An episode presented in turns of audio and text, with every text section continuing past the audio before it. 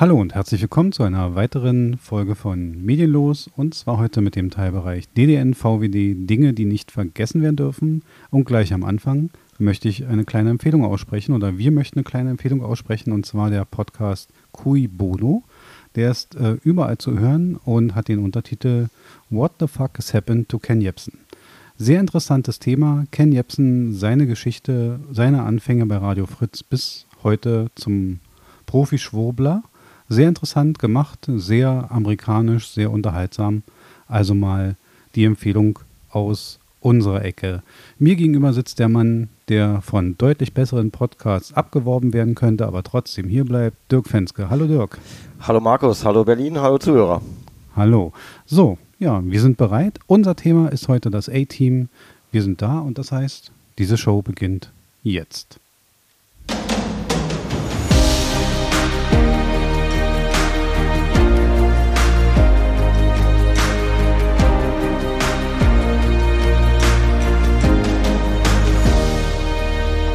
So, da sind wir mit unserem Thema das A-Team.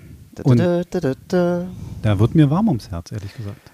Sehr warm, noch viel wärmer, als es uns ohnehin gerade schon ums Herz ist. Ja, apropos Wärme, wir kämpfen für euch. Wir schwitzen unter unseren Kopfhörern. Wir sitzen hier bei Mitte 30 Grad oder mehr und uns läuft das Wasser sonst wo lang und trotzdem machen wir weiter. Wie gesagt, mit dem Thema A-Team. Und ich sage, mir wird warm ums Herz, weil ich habe da so eine schöne End-80er Erinnerungsphase, ehrlich gesagt. Ja. Und wieder so eine lustige Erinnerung mit, bekommen von Kabelfernsehen, weil da konnte ich das das erste Mal sehen. Das stimmt. Ich hatte ja, ich muss an der Stelle sagen, ich hatte als Kind im Gegensatz zu den meisten meiner Freunde kein Kabelfernsehen. Hm. Ähm, und dann kam irgendwann, tja, ich weiß gar nicht mehr so genau wann, sagen wir vielleicht mal mit 13 oder 14, kam dann das Kabelfernsehen und ich hatte dann diese Phase, in der ich offensichtlich all das Verpasste nachgeholt habe. Wie wir alle. Ja, ja, Und ich auch, ich auch. Diese Phase fiel genau bei mir das A-Team. Hm. Ähm, großartige Kindheits- und Jugenderinnerungen. Bei ein paar Kumpels durfte ich es früher schon gucken. Hm. Ähm, ja, hervorragend. Ähm, technisch versiert, spannend, Action, coole Typen, coole Sprüche. Obwohl ich da mal jemanden zitieren muss, Martin Kessler, der Synchronsprecher für Vin Diesel und, und Nicolas Cage und so weiter, sagte mal in einem Stück, was er zusammen mit Thorsten Sträter gemacht hat, man fragt sich, wenn das das A-Team war, wer war denn dann das B-Team? Also ich meine, die haben ja für jeden Scheiß den Heli rausgeholt und, und alle zu Tode geknüppelt und so. Also da, da fragt man sich schon, wenn das A-Team, Alpha-Team so arbeitet, dann will man das Bravo-Team nie auf dem Hals haben, ehrlich gesagt. Wahrscheinlich nicht, nein. Also schon, schon eine komische Darstellung von soldatischer Arbeit, aber dazu kommen wir später noch.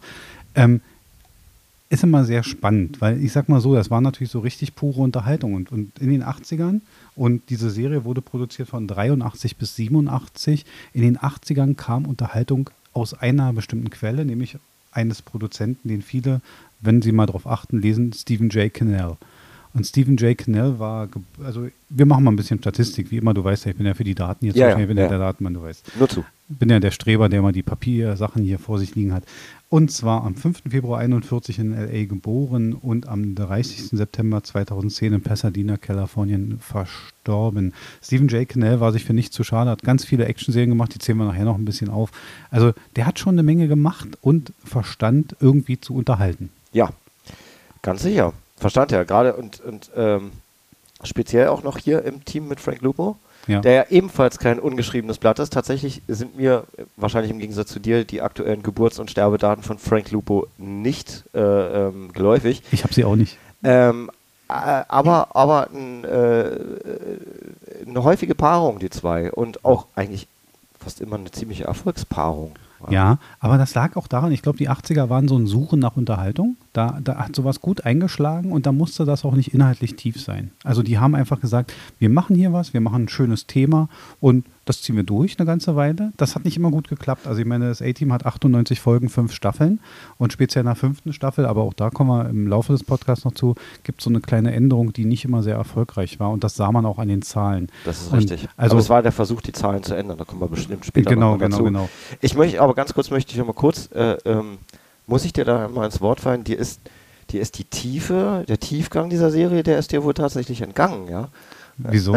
Na, also ich finde es ist großartig. Ja, es, es ist sehr tiefgehend. Also äh, die, Charakter, die Charaktere werden, also sie entwickeln sich sehr schnell. Das heißt Mhm. im Prinzip, sie sind äh, eigentlich in den ersten zehn Minuten der, Pil der Pilotfolge ausgearbeitet.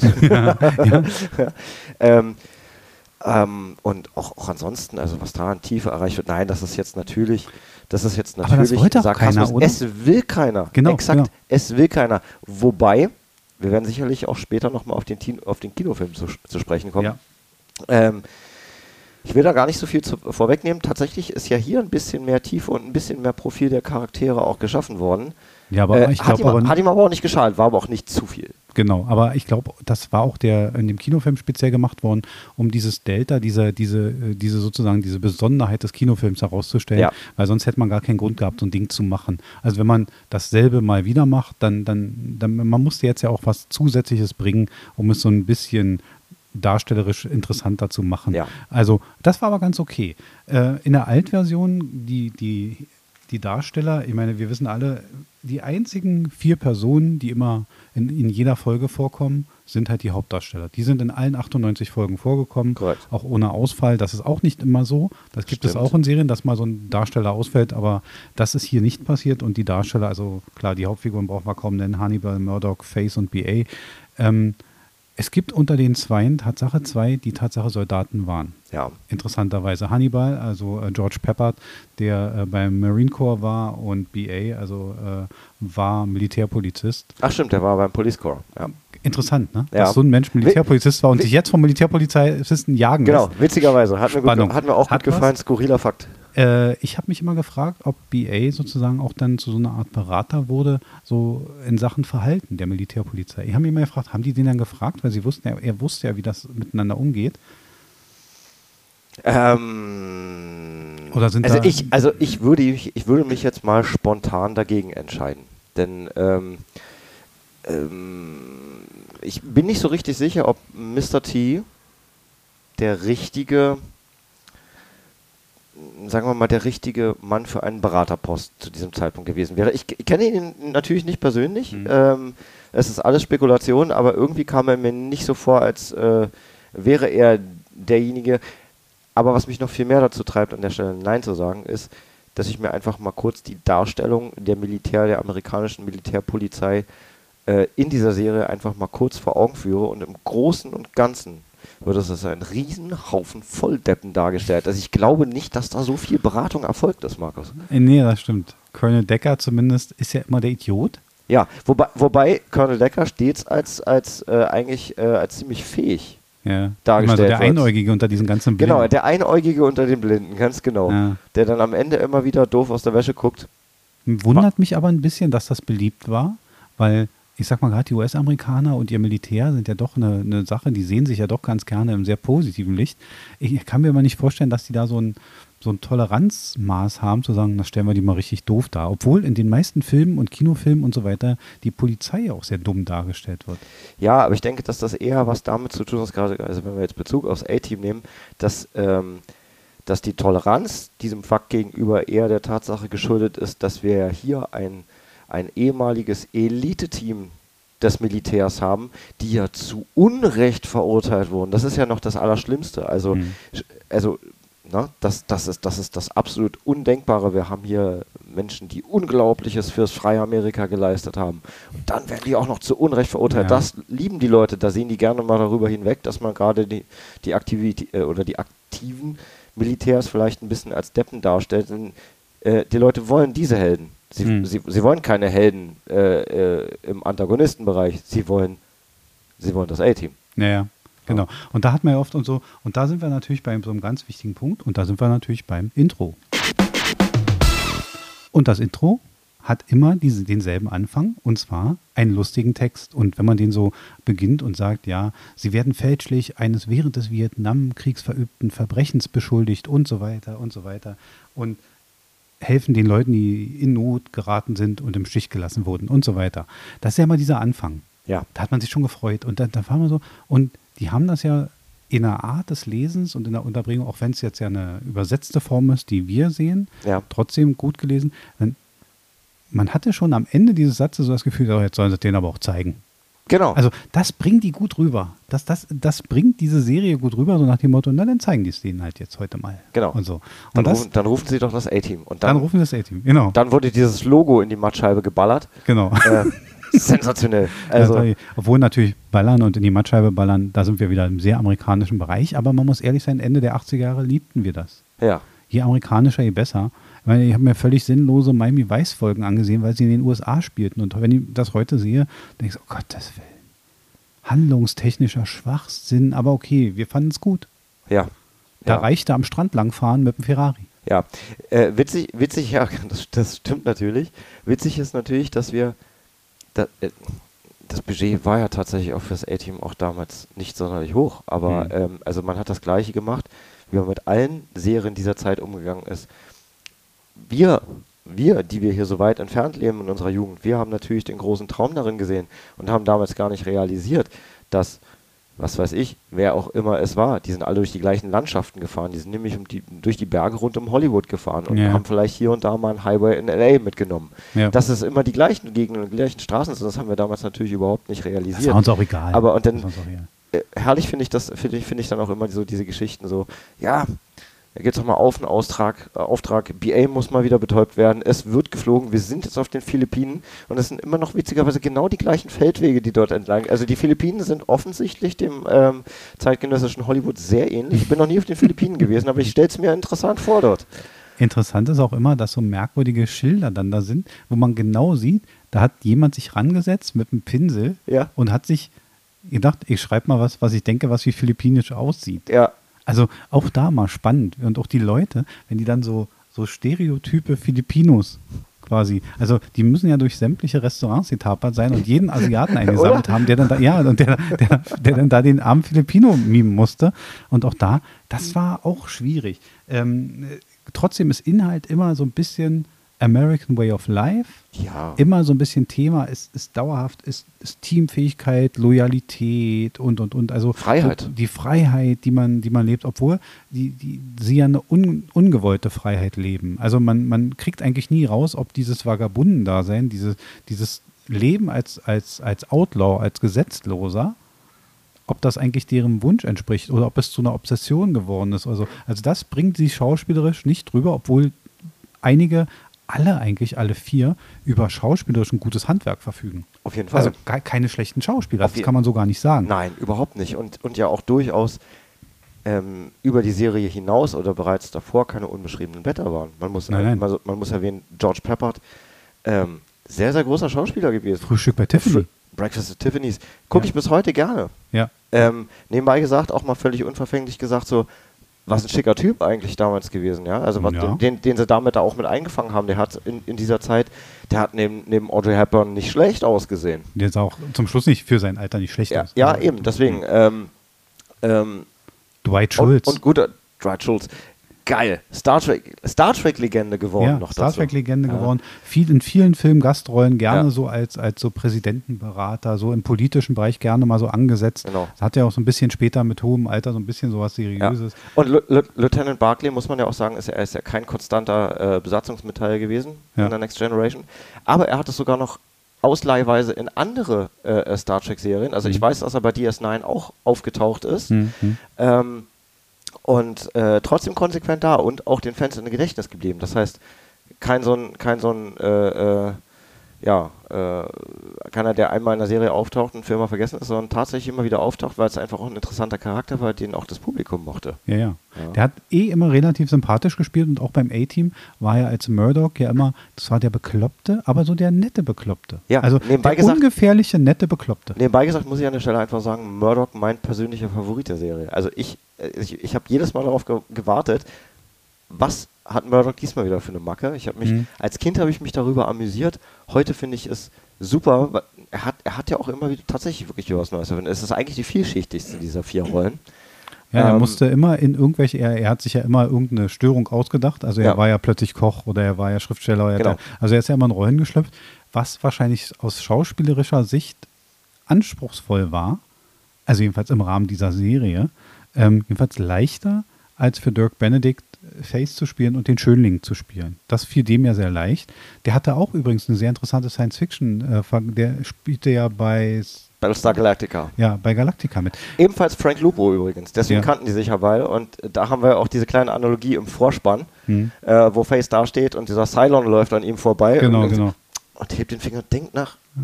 Ja. Herrlich, Genau. fantastisches Ding. Ja, das ist auch eine schöne Sache, dass darauf Bezug genommen wird. Die Frage ist, ob diese äh, Bekanntschaft nicht sogar dazu geführt hat, weil Face ja in den ersten zwei Folgen von wem anders gespielt wurde. Richtig. Und der wurde als zu jung für einen äh, Vietnam-Veteranen erachtet. Habe ich, jetzt, Genau. äh, hab ich jetzt auch gerade erst so. im Rahmen der Recherche gelesen, wusste ich nicht. Genau, ja. Und der wurde dann ausgetauscht gegen Dirk Benedict, der das natürlich äh, kultig gemacht hat. Genau. Also Dirk Benedict, man fragte sich natürlich nur, warum fällt dieser Mensch, der immer äh, angeblich in ganz Amerika irgendwelche Sachen, irgendwelche Aufträge durchführt, das ist aber wie bei James Bond. Der nennt jedem seinen Namen und man fragt sich, warum kennt man ihn nicht langsam? Ja. Und bei Dirk Benedict oder bei Face ist es eine ähnliche Sache. Der, die angeblich in ganz USA werden irgendwelche Hilfsaktionen gefahren und der fährt immer mit seiner rot-weißen auffälligen Corvette da durch die Gegend Ja. und niemand kennt ihn. Äh, Da, da war auch immer ein bisschen, okay, da hatte diese Handlung ihre Lücken. Ja, sicherlich. Aber die ist gewollt. Und, äh, und ich glaube gar sogar, dass die, dass die äh, Produzenten sagen, lass die Leute doch darüber diskutieren. Dann reden sie. ja, möglicherweise. Ich glaube, ne? Ich weiß, äh, vielleicht, vielleicht ist es aber auch gar nicht so, dass, dass sich da überhaupt einer Gedanken drüber gemacht hat, Hm. sondern es, es, ging der, es ging der Serie ja tatsächlich jetzt nicht um wirkliche Realitätsnähe. Da sind wir uns, null. denke ich mal, einig drüber. Man hat einfach nur Charaktere geschaffen, ähm, die, die Leute, die, die Leute äh, glorifizieren können, die sie als Helden Hm. ansehen können. Und wen kann man als Helden ansehen? Jetzt ähm, nicht den Nachbarn, der die Wäsche aufhängt. Ähm, Ich glaube oder- sogar, dass die, dass das Duo Canal und Lupo noch viel platter war. Ich glaube sogar, dass sie sich ja mal hingesetzt haben und haben gesagt, pass mal auf, wir bauen hier eine Serie zusammen. Die Leute sollen 43 Minuten sich betüdeln lassen Ja. und am Ende der Serie sollen sie herausfinden, dass die Amerikaner am Ende ganz okay sind. Ich glaube, so in etwa lief das. Also das ist eine Variante, ja. ja, weil, Denkbar. weil und man hat es sehr familienfreundlich gemacht. Man hat ausgeschlossen, man wollte, dass die Familie diese Serie guckt. Weil ich kann es mir gar nicht anders erklären. Ich meine, ich kenne kaum eine Serie, wo so viele Schusswaffen eingesetzt werden, Ja. wo niemand stirbt. Und ganz selten mal jemanden sich zumindest was einfängt. Meistens, wenn dann aber auch eher durch einen Streifschuss oder einen Abpraller. Oder Genau, was. genau. Und meistens liegen die Leute dann völlig besinnungslos irgendwo und dann kommt das A-Team und, und verkloppt sie nochmal. Richtig, dann werden sie verkloppt und dann schichtet gefesselt? CBA jedes Mal nach Prinzip Alpha hübsch übereinander. Genau. Und dann werden die übereinander und dann darf die Polizei die abholen und und und. Also äh, am Ende siegt das Gute Ja. und die Besseren helfen sozusagen den Guten, die ein bisschen minder bemittelt sind. Also die Polizei ist mal ein bisschen minder bemittelt. Da, auch da, dass man sich von Gesetzlosen helfen lassen muss, naja, da ist die, das Vertrauen in die Polizei. Aber wahrscheinlich ist das auch wieder so ein Freiheitsding, so nach dem Motto, ja, das ist halt. Ähm, der Bürger darf. also, also eigentlich ist die, ist die gesamte Vorgehensweise des A-Teams eigentlich in einem Wort zusammenzufassen und das ist richtig hart Selbstjustiz. Ja. Äh, weil was anderes machen die nicht. Die sind weder legitimiert, die sind äh, ähm, äh, in keinem Fall eigentlich irgendwann auch jemals auf, ausgebildet gewesen, die öffentliche Ordnung aufrechtzuerhalten. Ja, die sind ein militärisches Einsatzsystem, was eigentlich äh, schon, schon unterm Deckmantel arbeitet, schon beim Militär unterm Eigentlich- Deckmantel. eigentlich paramilitärisch. Paramilitärisch, genau, Ja. könnte man fast so sagen. Ist eigentlich, ist eigentlich eine, ähm, eine unterschwellig legal geführte Guerilla-Einheit, die, sie da, die, die das Militär da mitschleppt. Ähm, Aber legitimiert dadurch, dass sie ja den Schwachen helfen. Ja, mittlerweile. Leg Ja. Genau, legitimiert dadurch, dass sie den Schwachen helfen. Und das ist eben, das ist eben genau da, das Ding dabei. Aber die Leute sehen sie als Helden an. Tatsächlich, wenn man das jetzt rein faktisch und juristisch betrachtet, sind richtig harte Schwerverbrecher. Hm. Richtig harte Schwerverbrecher. Das heißt, die sind auf der, auf der Flucht vor dem Gesetz, ob unschuldig oder nicht schuldig ist, äh, schuldig oder nicht schuldig ist ja an der Stelle einfach mal völlig, völlig dahingestellt. Ähm, die ballern durch die Gegend wie die Irren. Ja. Und ich meine, die haben ein Waffenarsenal in dieser Karre, bei der ich mir bei dem GMC immer noch nicht so ganz sicher bin, wo sie das überall unterbringen. Denn ich, ich habe Ich auch nicht. Ich, habe in Hollywood neben der Originalkarre gestanden und sie ist nicht so groß, wie sie in den Filmen oder in der Serie erscheint. Gut, diesen Relativ Punkt haben wir Kiste. öfter. Diesen Punkt haben wir öfter, aber ich gebe dir recht, auch alleine die Logistik. Also ich meine, wenn du so ballerst wie das A-Team, ja, Ja. dann musst du einen der und in den USA haben wir Auswahl. Es gibt in den USA mehr Waffenläden als McDonalds-Filialen. Aber irgendwann musst du doch mal in so einen Laden gehen und Munition nachkaufen. Und ab einer gewissen Menge stellt dir der Händler auch Fragen, auch in den USA. Oder? Also auch da wird es schwierig, wenn du quasi wöchentlichen Munitionsverbrauch hast wie die US-Armee, dann auch erstmal das Geld, was du brauchst, um das zu beschaffen und natürlich auch, auch die, die, dass diese Ankaufmengen nicht irgendwann mal auffallen. Ja, aber ich denke, das ist, das ist wiederum Teil äh, der Heldenrolle von Templeton Peck alias Faceman. Ja. Ähm, Dieser der Beschaffer, typ, ne? Er, er schafft einfach alles. Ja, ja. Er schafft, der, der, das ist einer, der wird halt nicht ertappt. Ja. Und selbst wenn er ertappt wird, dann hat er das auch schon geplant. Hm. Also, ähm, der marschiert da einfach rein. So, äh, die Leute sollen denken, dass der das kann. Hm. Hm. So. Und da möchte, da möchte doch keiner über die sozialen und äh, wirtschaftlichen Problematiken hinterm A-Team. Das wollte doch damals alles keiner wissen. Ja. Wäre, die, wäre die Frage, wenn man heute jetzt eine neue Netflix-Serie, äh, auch hier machen wir unbezahlte Werbung für Netflix, Ja. ähm, ähm, wenn man da jetzt einfach eine, eine, eine Serie erstellen würde, die vielleicht ein bisschen mehr Tiefgang hat, wie das heutzutage eben gemacht wird. Das heißt, wir, wir nehmen im Prinzip das, was wir früher als Kinofilm haben und verwursten das über drei Serienstaffeln, haben natürlich viel mehr Platz, um irgendwelche Problematiken aufzugreifen, um Tiefgang zu schaffen, Hintergründe zu erzählen und so weiter und so fort. Die Frage ist, möchte das einer sehen? Hm. Möchte einer wirklich mal einen Blick in die Abrechnungstabelle des A-Teams werfen? Du- bietest wie immer, es ist äh, echt erstaunlich, aber da, das ist ja genau der Grund, warum ich dich hier engagiert habe. Du bietest ja quasi eine Grimme-Preis-verdächtige Überleitung, nämlich zu dem Thema, was möchten die Leute sehen? Und zum Thema, was möchten die Leute sehen, kommen wir automatisch zu Staffel 5 und zu Staffel 5 sage ich ganz einfach mal Staffel 5. Staffel 5. Man geht als, als erfolgreiche, gut, wir, die Zahlen, wenn man sie beachtet, sie gingen etwas runter. Ne? Man hatte so Zahlen wie 16,7 Millionen Zuschauer, also jetzt mal die US US-Zahlen sind ja veröffentlicht worden, man hatte 16,7 Millionen, dann hatte man in der Spitze in der zweiten Staffel 20 Millionen, dann ging es wieder auf 18 Millionen. Das sind gute Zahlen in den USA, Ja. weil in den USA muss man sich klar machen, gab es schon in den 80er Jahren hunderte von Sendern und natürlich auch eine unglaubliche Zahl von Serien. Und wenn man es in einem 300 Millionen Land schafft, 20 Millionen Haushalte in eine Serie zu bekommen, ist das viel. Das ist also schon eine hochklassige Nummer und das schaffte man. Und jetzt wollte man, äh, Staffel 4 war mit 14 Millionen schon so weit runtergegangen, dass man dachte, okay, jetzt wird es langsam absteigend und jetzt wollte man die Sache retten. Und wie rettete man? Man nahm Staffel 5 und ließ das A-Team nicht mehr landesweit agieren, sondern weltweit. Plötzlich kamen sie an Orte des Kalten Krieges und, und, und. Und diese ganze Unterhaltung erhielt so eine politische Aufladung Ja. zu einer falschen Zeit, muss man sagen, weil Stimmt. Ende der 80er war, war alles in Perestroika und in, in, in, man war also auf dem Weg, sozusagen sich aus, dem, aus diesem ganzen Kalten Krieg herauszubewegen und, und das A-Team belebt diesen Kalten Krieg wieder. Ja, thematisch auf jeden Fall. Ähm, eigentlich, was das angeht, strategisch genau der falsche Zeitpunkt.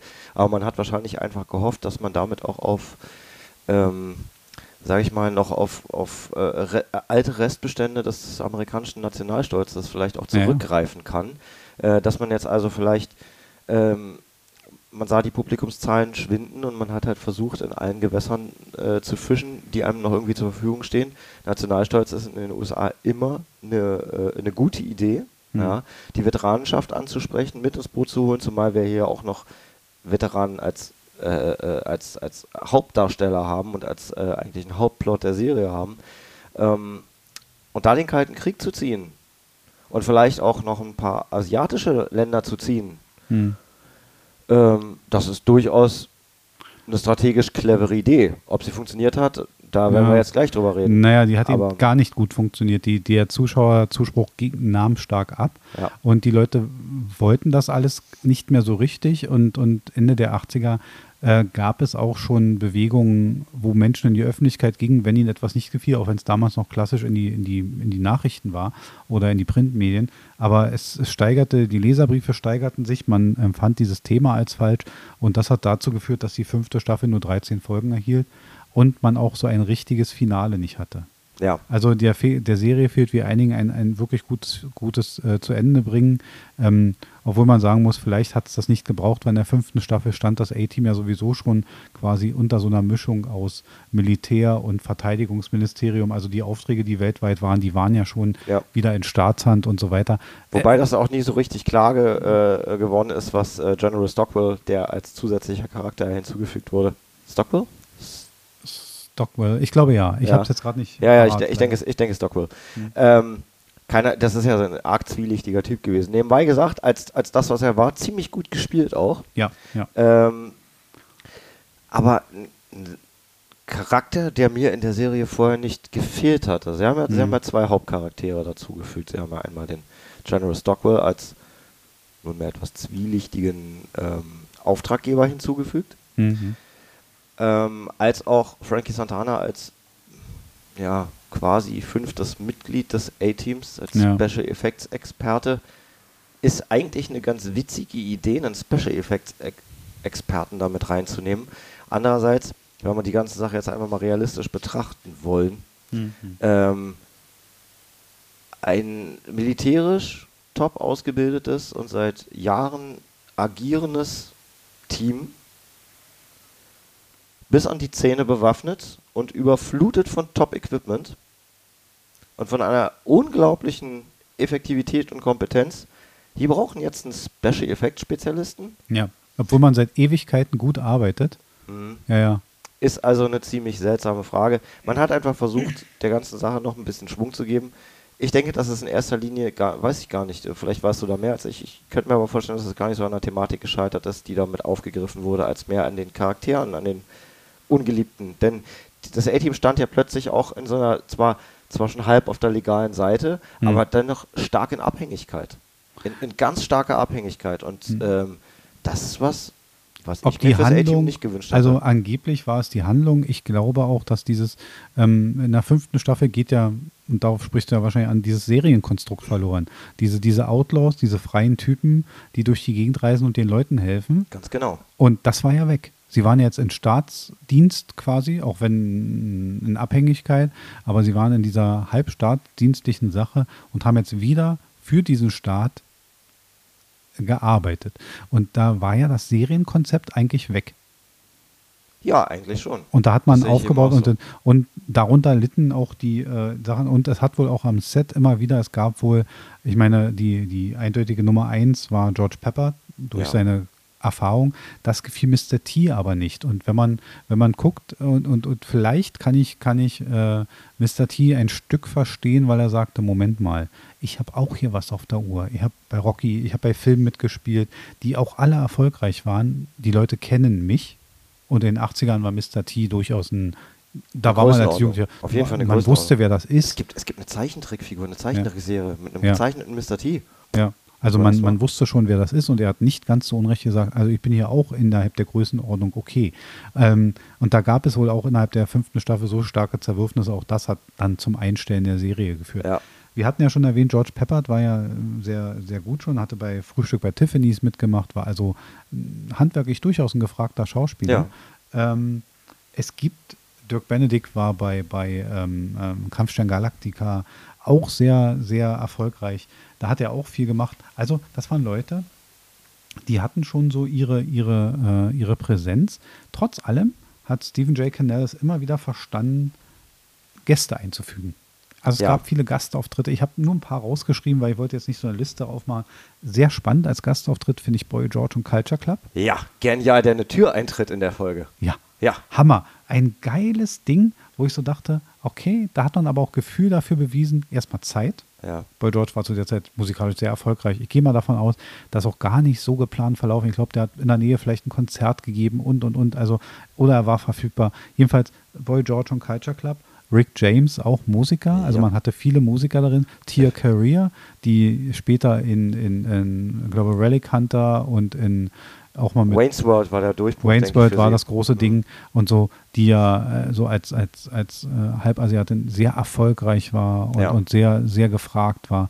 Die hat ihr, eine ihrer ersten Auftritte unter anderem auch bei Eine schrecklich nette Familie gehabt. Ja, als Model. Als Freundin von Kelly, Als glaube ich. Freundin oder? von Kelly und die Mhm. kloppen sich dann da, ja. Jedenfalls ähm, Tia Career als, als Auftrag und ähm, Ernie Hudson, also äh, Ghostbusters. Äh, schade, man hat ihn nicht den Satz sagen lassen, das ist aber mal ein Törtchen. Ja. Also da hätte ich mich gefreut. Das wäre jetzt so ein Ding gewesen, da hätte ich noch ein bisschen gefeiert. Aber ja, also man hat schon mit, mit, mit Gastauftritten Gutes, Gutes gesorgt. Also nicht, man, nicht zu vergessen, das muss ich an der Stelle einfach mit einführen, das Who is Who des äh, amerikanischen Wrestlings zu dieser Zeit. ja. Hoch und runter, Hulk Hogan, Ric Flair, alles, was damals Rang und Namen hatte, die waren alle mit dabei. Ja, ja. Also es war schon handwerklich eine Serie nach so einem amerikanischen Vorbild. Und, und diese Serien, wenn man sagt, also ich finde, das A-Team ist ein Abbild der 80er Jahre Serien. Ja. Das liegt natürlich am, am Produktionsteam, was bei 84er-Jahre-Serien immer gleich war. Ja. Und ich will mal so einen Ausriss geben, weil dann, dann wird auch klar, worauf ich hinaus will. Die 80er-Jahre-Serien, die wir so wahrscheinlich alle kennen und die durchs Kabelfernsehen uns ja um die Ohren gehauen wurden. Ähm, Stephen J. Cannell und Frank Lupo haben mal einzeln, mal, mal zusammen. Ähm, schon in den 70er Jahren an der Chef. Das war so ein, das kannten viele Ältere, das war jetzt Ja. nicht unsere Serien oder so. Columbo auch nicht so unsere Serien, aber Columbo, Columbo kennt man. meine Serie tatsächlich schon, aber das, Ja, war jetzt nicht so mein großes Ding, muss ich ehrlich sagen. Also ich rede jetzt von meiner Jugendzeit, heute gucke ich schon. Ja. rein, aber ja, Detektiv Rockford, Anf Anruf genügt, in den 70ern. sensationell. Sensationell Riesenerfolg. erfolgreich, riesen erfolgreich. Dann gab es irgendwann Pazifikgeschwader 214, ja, da hat selbst der letzte Kriegsveteran Hurra geschrien. Das kenne ich tatsächlich nur vom Namen her, aber Ja, die Schnüffler, das war auch sehr bekannt. Und dann kommt es eigentlich in die Phase, wo ich äh, durchs Kabelfernsehen stark eingestiegen bin. Dann kamen so Sachen wie Hardcastle und McCormick, Ja. eine Serie, die ich sehr lustig fand. Trio mit vier Fäusten, Ah. schöne Serie. Hunter, Stingray, 21 Jump Street, Booker, ja, alles so Serien, da könnte man jetzt runter, Renegade und, und, und. Und nicht zum Schluss hat Stephen J. Cannell, und da kommen wir jetzt in die letzte Phase, auch den äh, A-Team-Kinofilm ja auch noch selber produziert. ja. Also man will damit sagen, ich habe so mir notiert, und das war auch mein erster Gedanke, in den 80ern war sich Stephen J. Cannell nicht zu schade für, für die noch so schlechten Serien.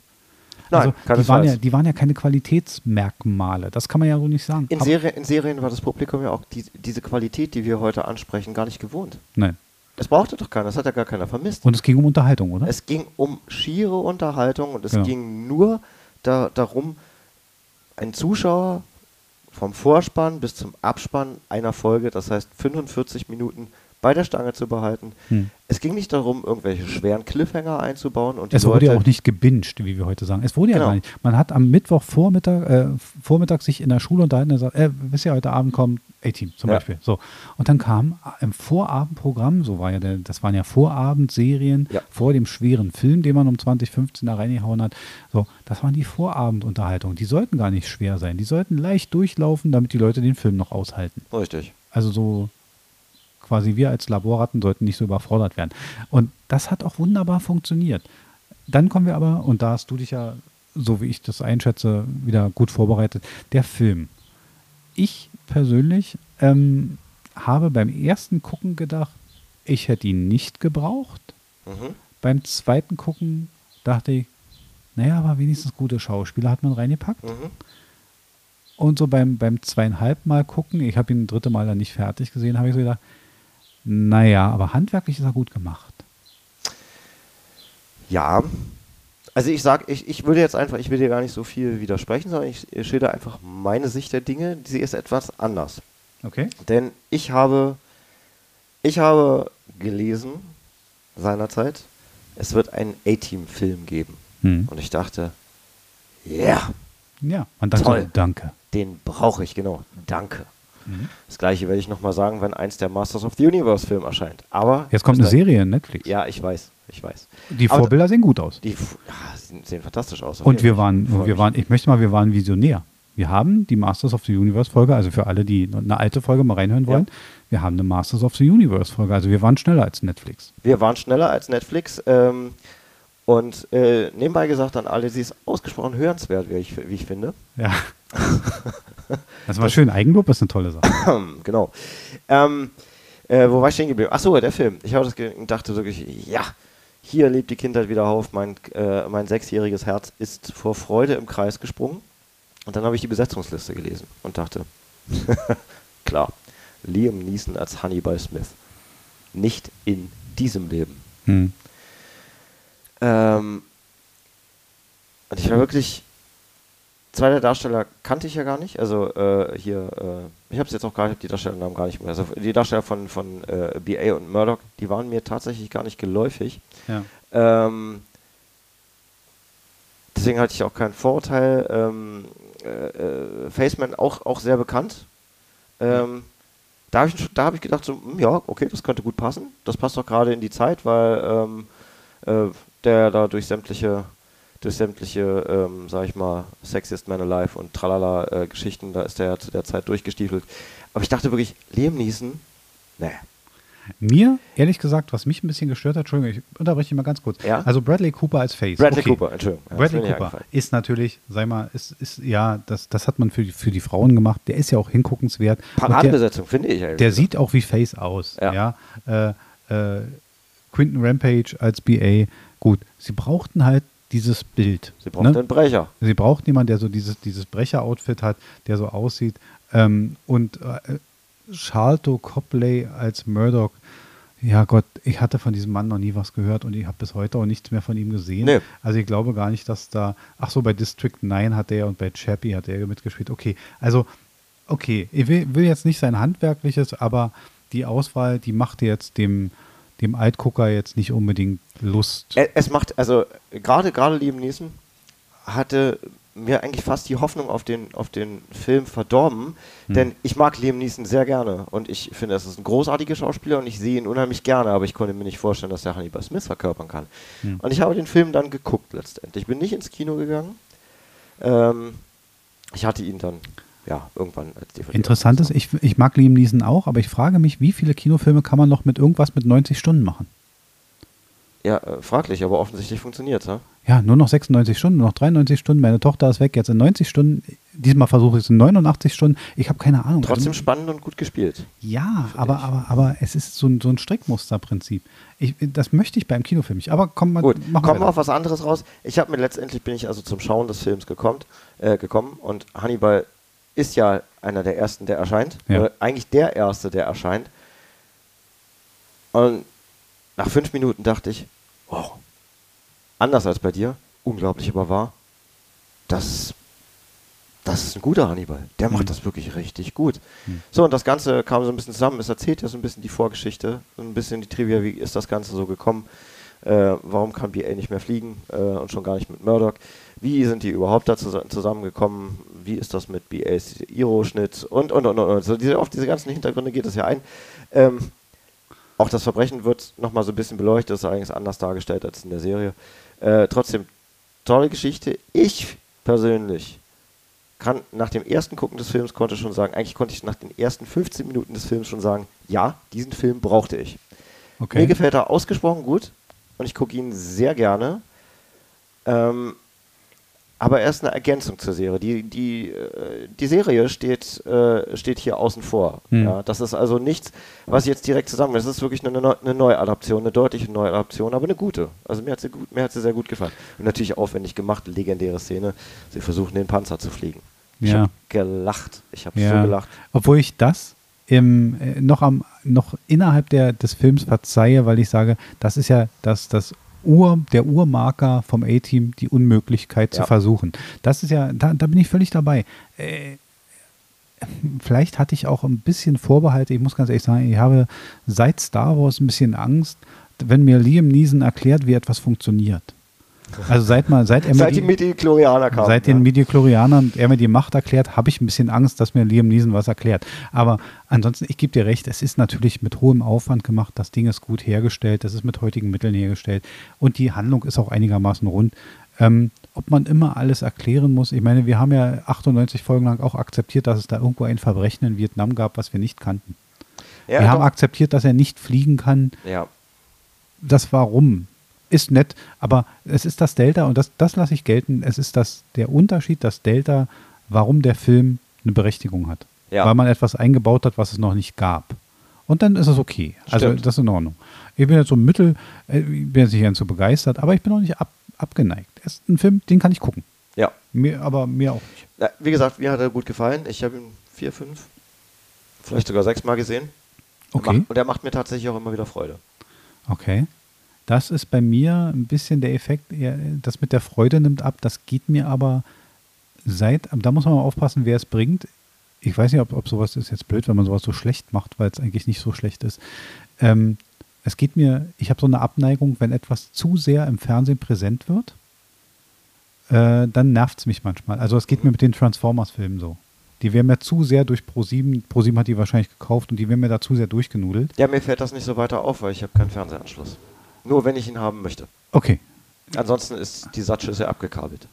Okay, also na dann hast du diese Belastung von dieser Seite aus nicht. So, na das, das siehst du, da siehst du mal, manchmal ist nicht Fernsehen auch ganz okay. Ja. Genau. Ja. Also ich bin irgendwann einfach dazu übergegangen, mir wirklich nur noch die Sachen anzugucken, die ich mir auch wirklich angucken möchte. Und Fernsehen läuft bei mir nicht. Ähm, ich kann mir Sachen angucken in der Mediathek notfalls oder äh, wenn es mich total reißt, weil ich irgendwas mitkriege, dann kabel ich sogar mal für einen Abend mal die Satellitenschüsse wieder an. Hm. Das Ganze ist aus dem Zufall entstanden. Einfach mal ein halbes Jahr abgeklemmt gehabt, vergessen, als die Schrankwand abgerückt hat, das Ding wieder anzubauen. Und habe dann festgestellt, dass ich es gar nicht vermisst habe. Also es hat alles sein Für und sein Wider, Hm. ähm, aber ich bleibe sehr gerne dabei. Äh, deswegen kenne ich diese, aber diese Vorbelastung, die, die, die, die, die kenne ich nicht mehr. Ja. Ja. Ich habe keine Ahnung, was da läuft. Aber ich kann mir vorstellen, dass das ziemlich nervig ist. Ja, es ist jetzt auch, wir sind auch viel äh, auf, auf äh, Streaming umgestiegen und klassisches Fernsehen eigentlich eher selten. Äh, wir haben jetzt die, die höchste Fernsehzeit, erreichen wir jetzt während der EM wahrscheinlich wieder und danach Ja. nimmt sie wieder stark ab. Aber nichtsdestotrotz, ich beende diese Folge mit einem Satz, also aus meiner Sicht jedenfalls mit einem Satz, den ich schon ganz oft gesagt habe. Und ich würde sagen, wir können wieder festhalten, A-Team, wir sind Fans. Wir sind weil Fans. wir machen ja nicht umsonst Dinge, die nicht vergessen werden wollten, wenn wir nicht Dinge nehmen würden, die wir mögen. Selbstverständlich. Obwohl wir zur Jubiläumssendung, vielleicht zu unserer zehnten Sendung, vielleicht mal etwas machen werden und sagen, Dinge, die auf jeden Fall vergessen, Vergessen werden sollten. Ja, sogar. Ja. in jedem Fall werden wir so eine Folge machen. Und ähm, aber die steht noch in der Zukunft. Heute ist festzuhalten, A-Team, tolle Sache. Läuft auch immer noch. Also bei RTL Nitro und so, also wer es sehen möchte, da gibt es durchaus noch Folgen. Ähm, Leute, die Interesse haben und das mal nachsehen wollen, wovon wir hier überhaupt gesprochen haben, die es noch nicht kennen. Leute, die es mochten und wieder sehen wollen. Wie gesagt, in einigen Streaming-Bereichen ist es noch verfügbar. Genau.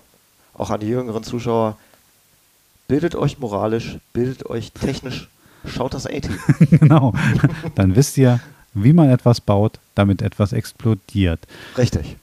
Ja, damit soll es das für heute gewesen sein. Wir hatten eine schöne Folge. Ich danke dir, Dirk. Es war wie immer sehr unterhaltsam. Es war ein Gedicht, Markus, auch mal wieder face-to-face äh, beisammen zu sitzen ja, und einen das ist auch Podcast selten zu geworden, ohne Schalte. Ohne Zuschaltung. Hier bei 37,6 Grad zu braten, Außentemperatur und zu braten und einfach mal wieder sich zu unterhalten. Richtig. Ja, das soll es für heute gewesen sein. Wir schließen die Sendung und ich würde sagen, diese Sendung endet jetzt.